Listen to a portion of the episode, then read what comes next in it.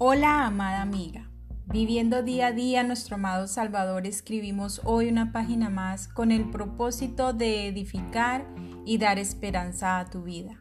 Continuando con el tema Mujer, no te afanes por el mañana, la reflexión de hoy se titula Amiga, la preocupación por lo material es una distracción del enemigo. El afán o preocupación es una distracción que el enemigo ha utilizado para envolver al hombre y sacarlo del propósito divino para el cual Dios lo creó. Por lo tanto, con este precioso texto de Mateo 6, versos 25 al 34, el Señor quiere atacar tres cosas puntuales. La primera es la tendencia a centrar nuestras vidas en las necesidades primarias. Estas son los alimentos, el vestido, y estas no pueden ser más importantes que Dios. Segundo, la preocupación a futuro. No es lo que comeremos o beberemos hoy, sino qué comeremos y vestiremos de aquí a 10, 20 o 30 años. Tercero, la preocupación ansiosa.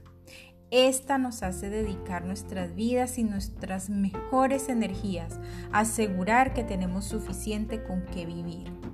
Cuando estos tres, tipos de preocupaciones han tomado el control sobre nosotras, estamos pecando, porque niega el amor, la sabiduría y el poder de Dios. Voy a explicar punto por punto. Primero, niega el amor de Dios al implicar que Él no cuida de nosotras. Segundo, niega su sabiduría al implicar que no sabe lo que está haciendo.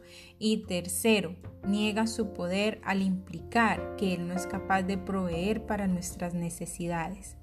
Tengamos cuidado porque tal vez antes que nos enteremos hemos malgastado nuestras vidas y hemos perdido el propósito central para el que fuimos creadas. Dios no nos creó a su imagen con el único destino que el de consumir alimentos, ni nos dio un cuerpo con el único fin de vestir ropas.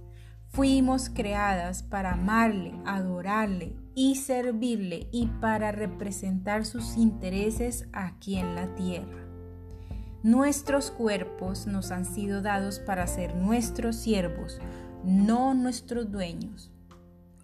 Señor, Manténnos enfocadas a diario en tus intereses, que son aún más importantes que estar sometidas a las necesidades de nuestro cuerpo. Con amor, Taneam Olson. Nos veremos en una próxima oportunidad con una reflexión más aquí en Diario de una Mujer Cristiana. Bendiciones mil.